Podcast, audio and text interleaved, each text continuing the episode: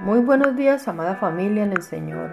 Los saludamos con mi esposo deseándoles muchas bendiciones en este día. La fuente y el río de Dios están dentro de ti. Juan 4:14.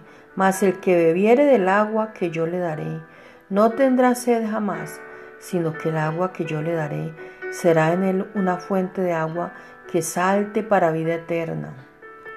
En Juan 7:38 el que cree en mí, como dice la Escritura, de su interior correrán ríos de agua viva. Amén. Hecho está en nuestras vidas. La palabra de Dios nos dice, nos dice así. Romanos 5:8. Mas Dios muestra su amor para con nosotros, en que siendo aún pecadores, Cristo murió por nosotros. Éramos débiles e incapaces de salvarnos. Alguien tuvo que venir a rescatarnos siendo aún pecadores, son palabras maravillosas. Dios envió a Jesucristo para que muera por nosotros, no porque seamos buenos, sino porque nos ama. Cuando no se sienta seguro del amor de Dios, recuerde, si Él le amó cuando aún usted era rebelde, puede sin duda fortalecerlo ahora que le corresponde.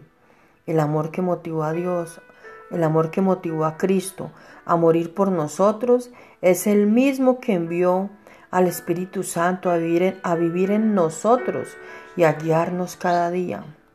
Qué hermoso es el Señor y cuánto nos ama. Te adoramos, amado Padre, amado y precioso Jesús.